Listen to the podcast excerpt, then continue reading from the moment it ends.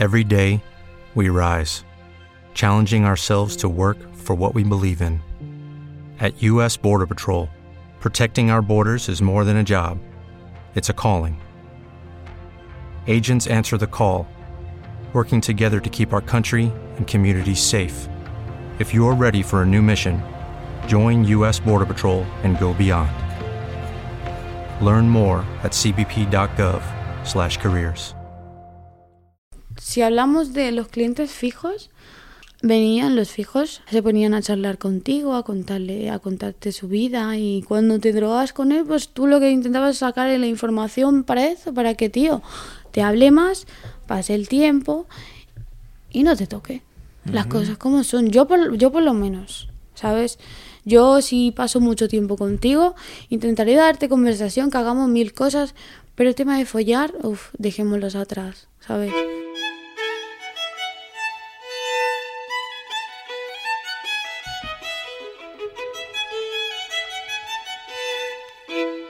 Estás escuchando Condenadas a la Clandestinidad, un podcast sobre la realidad de la prostitución en España.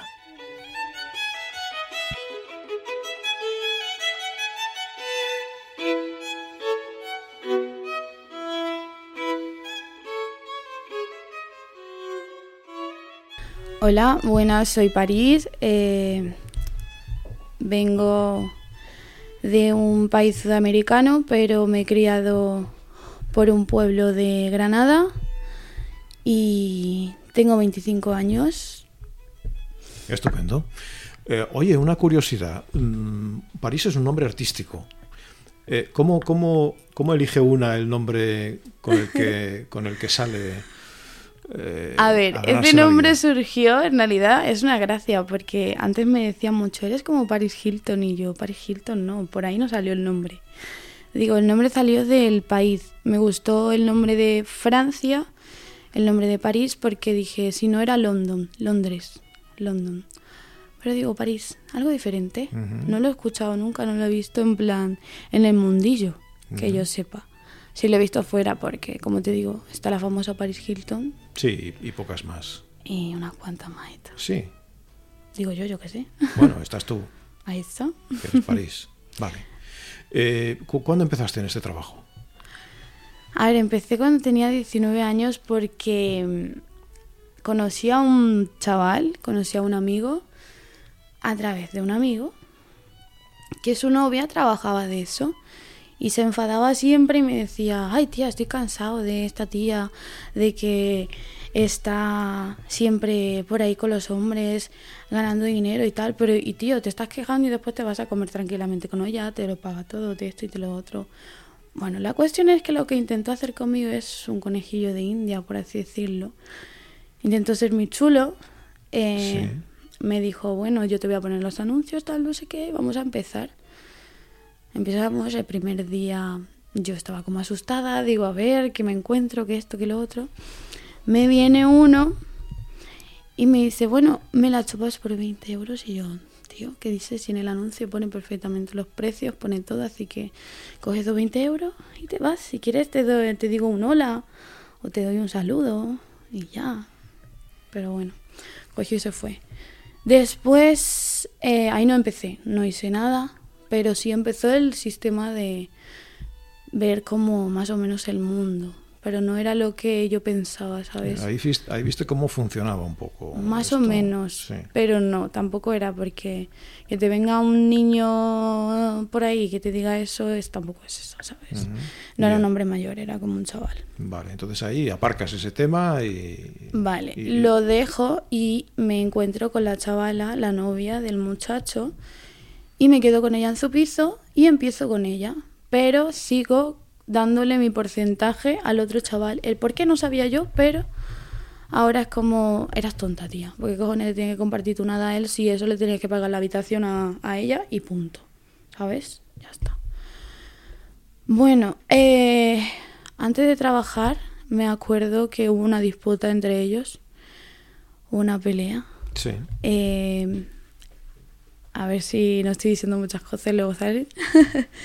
Pero hubo una pelea y el chaval lo que hizo fue como le robó a ella el móvil le, le agredió, le cogió del cuello, como que le estaba como intentando obligar a que yo me fuera con él o cualquier cosa. Y yo me acuerdo que le dije a ella que no quería irme, que me quería quedar, que, que yo estaba bien, que como mucho me iba a casa de, de mis padres otra vez.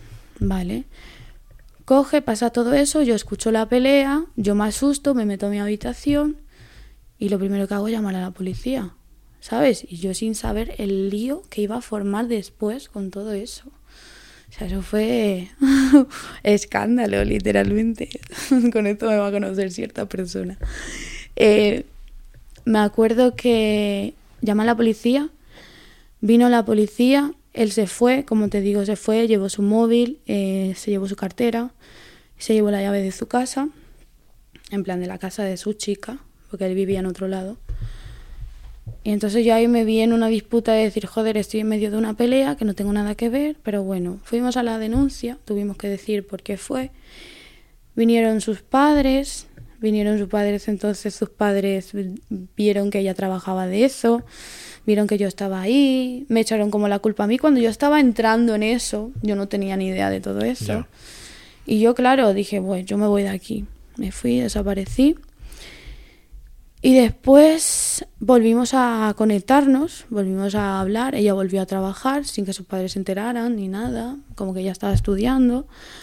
Y ahí sí trabajé con mi primer cliente y me acuerdo que lo pasé un poco feo, la verdad porque cuando entré con él, lo típico, le pones el condón, chucu chucu, chaca chaca y fuera. Pero cuando terminé, se fue, me acuerdo que fui a la ducha, lo típico que, que escucho de casi todas las chicas que hacemos, pero yo no sé, a mí me pasó. Yo no sabía, pero a mí me pasó. Fui, me duché, lloré, lo típico, lloras, como que dices, joder, ¿qué, qué ha sido eso? ¿Qué ha pasado? Pero bueno, como que te desvirgas de ese mundo. Yo lo siento de esa forma, ¿sabes? Yo le digo desvirgar a cada cosa. Siempre te desvirgas de algo, de la piel cuando te tatúas.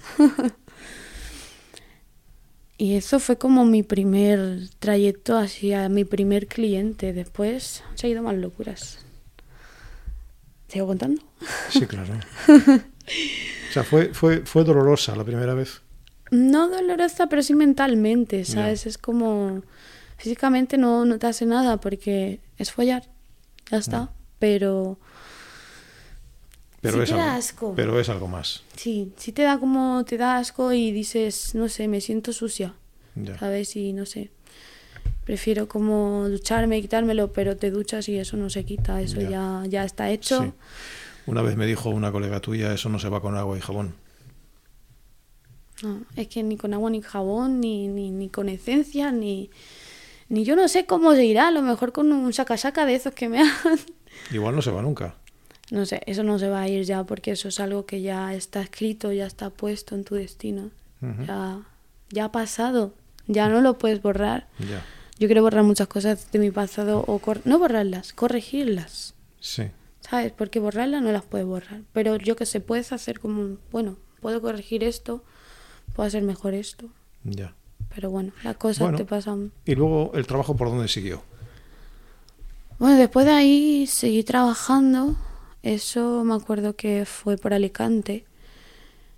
Me fui a trabajar a, a otra casa, pero esa casa también era lo típico de 50%. Ahí conocí a una chica estupenda que hoy en día está un poco por el mal camino, demasiado. Que no sé cómo coño sacarla, pero bueno algún día seguramente se dé cuenta si me escucha cualquier cosa. Ya. ¿Qué es un mal camino? Tío, las drogas. Yo también me drogo, pero joder, tampoco es ese nivel, ¿me entiendes? El tener que depender de ello. Oye, ¿hay, ¿hay muchas drogas en esta profesión? Muchas, bastantes, yo qué sé, pero la típica es la nieve, lo blanco, la cocaína. no sé si se pueden decir, pero yo te lo digo. Sí, claro que sí, aquí se puede contar todo. Guay. ¿Qué más te sigo diciendo así? Bueno, me hablabas de que pasaste por Alicante. Eh, entiendo que has tenido, entiendo, entiendo que has tenido París, eh, es decir, varias formas de ejercer este trabajo, como independiente, como ahora estás aquí, estamos en un hotel donde donde eh, vives, trabajas, trabajas, vives, No, no sé cuál es la situación que tú prefieres para desarrollar tu trabajo. A ver, la verdad es que soy independiente todavía no lo he probado, pero debería de probarlo. Después de irme a Alicante, lo que te digo, después de irme a Alicante me fui a, a Marbella. No, mentira, me fui a Málaga. Me fui a Málaga, eh, llegué a la casa, la primera noche veo que no hay clientes, que no hay nada, que ahí esa casa, digo, no puede ser. Por lo menos uno tiene que llegar en, en el día. No sé, y en toda la noche no ha venido ni Dios, digo, pues no sé, ni el gato. Pues digo, me puse a buscar otras plazas y al día siguiente vi que había uno en Marbella.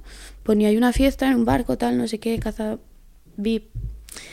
Y, y vamos y, y cogemos a muchas chicas y no sé qué. El anuncio, la cuestión. Es que he dicho el nombre y no quería decirlo, entonces ya me fui. Le he dado el micrófono. Vale. Cojo, veo ese anuncio y digo, yo no voy a esperar más. Cogí mis cosas y me fui, se me olvidó mis tacones. Ay, yo no sé, siempre se me olvida algo cada vez que, que voy a un lugar, te lo juro. Se me olvidaron mis tacones, me tuve que coger, creo, no mentira, tenía otros tacones, pero me gustaban esos tacones. Eran de aguja con, con pinchos, volaban mucho. y me acuerdo que fui a la otra casa, fui a Marbella, y ahí es lo que te digo, o sea, en una casa lo típico es que por lo menos un cliente vaya a la casa.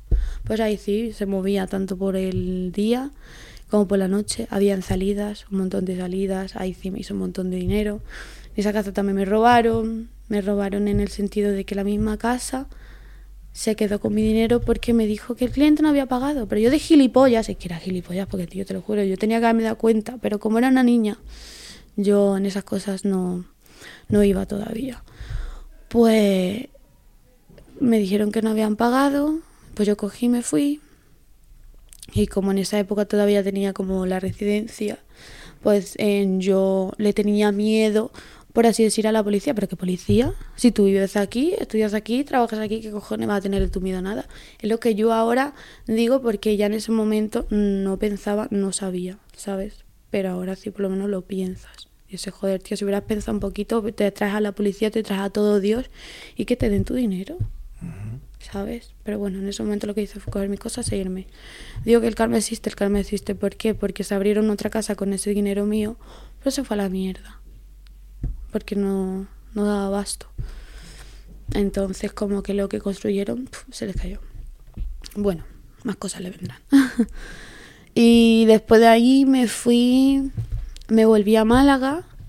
Después de ahí me, me volví a Málaga. Ahí en Málaga hice buenas amistades. Eh, después de ahí nos fuimos, nos vinimos aquí a Madrid, nos vinimos aquí a Madrid y uy. Sigue, sigue, no te preocupes. Y primero antes de venir a este hotel fuimos a, a una casa llamada, ¿puedo decir los nombres? Fuimos, quiere decir que venías con alguien más. Con una amiga. Ya me traía a alguien, ya no iba sola por Ya. el camino. Ya. Me traje a una amiga, no me traje, ella me trajo a Madrid, porque ella era de Madrid y yo vine a conocer Madrid porque yo dije, ay, en Madrid no me gusta, no tiene playa, no tiene nada, a mí me gusta la playa, me gusta el sur, o sea, yo vivía en el sur, entonces lo mío era la playa, el sol, cosas. Vienes a Madrid que te encuentras frío, calor, insoportable, seco, mírame los labios secos, no puedo ni... ¿Sabes? Es como, es diferente. Me acuerdo la primera vez que vine también dije, tía, eh, me desperté y vi el horizonte y dije, tía, mira la playa. Y me dice mi amiga, ¿qué playa? Dice, estamos en Madrid. Digo, hostia, ¿en qué planeta estoy? en plan de, mm, te lo juro, echaba de menos hasta la playa. Yo iba hasta la playa y alucinaciones. bueno, la cuestión. Vinimos a la casa esta, fuimos, trabajamos un poco, no fue tan bien, así que luego eh, yo me vine a esta casa. Vine, lo conocí, trabajé súper bien. Después de aquí me fui a Valencia. Después de aquí me fui a Valencia, trabajé allí más o menos. Llegó el COVID. Me enamoré. Estuve tres años por ahí Enamorada. enamorada, por ahí enchochada, por ahí haciendo el mongolo directamente. y ahora he vuelto. Ya. Así por resumirte un poco. Muy bien. ¿Sabes? Eh, pa- pa- parece que no te gustó estar enamorada o, o que lo ves un poquito como algo... eh, Lo veo como que ya no es para mí, ya no. ¿Cómo que no es para ti? No, porque no, no, ahora mismo no, ¿sabes? Seguramente llegue, pero no lo busco, no lo quiero, no me atrae, ni lo, ni lo inmuto, ni, ni lo atraigo, ¿me entiendes? Es como digo, no, que va, eso ya, si eso vendrá y si viene, pues miraré de arriba abajo, vamos. En plan, no me meteré a una relación así porque sí. Que en ese momento necesitaba cariño y dije, no, ya, Bien. acabó. Eh, preguntas que te hago. Mm, ¿Tú estás en esto con una meta concreta? Es decir, esto para ti va a durar un tiempo hasta que consigas X, eh, o lo ves como algo de largo plazo. No, no, no. Esto llega hasta... No te puedo decir la edad porque no sé ni yo ahora mismo. No te voy a decir 30 porque 30 tampoco va a llegar a 30 años. Lo siento, pero intentaré no llegar a eso, ¿me entiendes? Yo lo que quiero es salirme lo antes posible, hacer una cantidad de dinero o poder intentar abrirme algo para que eso me ayude a, ir creciendo poquito a poco, por así decir, y poder construir lo que quiero pero no puedo construir lo que quiero trabajando aquí, por ejemplo, en nada. ¿Sabes? Hay que meterle por lo menos un año o dos años. ¿Y no te da miedo convertirte en una adicta al dinero? Soy una adicta al dinero. Ya lo eres. Me gusta el dinero, o sea, ¿a quién no le gusta el dinero? Bueno, a todo el mundo, pero no sé si hasta el nivel de la adicción, ¿no? ¿Cómo es el tema de la adicción? Mira, la adicción es lo siguiente. La adicción es que eh, tú aquí vas a estar ganando un dinero rápido, no fácil. Yo no creo que eh, esta sea una manera fácil de ganar dinero, porque no lo es. Eh, no, es rápido, como tú dices. Es rápido. Y, fuera de aquí es muy difícil ganar tanto dinero. Uy, sí, sí, sí, sí. Lo que te digo, con la relación que estaba trabajaba de camarera y madre mía, a la, hora ganaba 6 euros, cuando yo aquí la hora gano 100 euros mínimo. ya ahí, está. Ya tú Es como mi mente hacía como, ¿qué pasa? ¿Qué pasa, tía? Pero bueno, decía, bueno, intenta hacerte la vida, seguramente habrá otra cosa o yo qué sé. Yo, como mucho 8 euros. Entonces, París, eh, a lo que me refiero es que tiene que haber algo fuera que sea importante como para decir, bueno, eh, aunque gane menos dinero, eh, esto es importante y entonces no, no, no, no voy a ese trabajo que me daba dinero más rápido y me daba más dinero en menos tiempo. Es decir, el, adicto es el que no, el que no sabe dónde está el final, ¿no? O sea, el, adicto es el que ha, llegado a la meta. Eh, y quiere más. Sí, ya tiene una empresa, ya tiene una casa, compra una casa a sus padres, otra para ella, eh, tiene una peluquería, tiene dos taxis y dice, no, voy a seguir porque quiero más, más, más, más, ¿no? eso es, entiendo yo que ahí hay un problema de... Vale, eso sería como un estilo Kim Kardashian. La Kim, por ejemplo, es así. Ella lo tiene todo, pero ella quiere cada vez más. Y claro, yo la entiendo, o sea, tío, porque tú lo que quieres es crearte un imperio, ¿no? Ya, pero el problema, el problema de eso es que, obviamente, en ese trabajo, por ejercer ese trabajo, se paga un precio. ¿No? Pero, ¿de quién hablamos? De... Un precio personal precio personal. Vosotras pagáis un precio personal. Me lo, has, me lo, has, dicho cuando me has hablado de tu primera experiencia. Eso es un precio personal.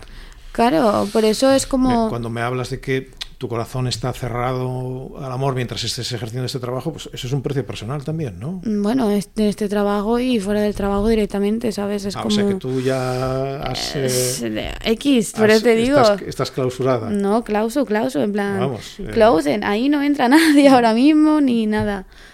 ¿Sabes? Es como paso. Yo paso ahora mismo de eso, porque no es que me hayan hecho daño, pero sí siento como que la... Copido me ha decepcionado. Así lo digo. Eh, para, para no decir el amor, ¿sabes?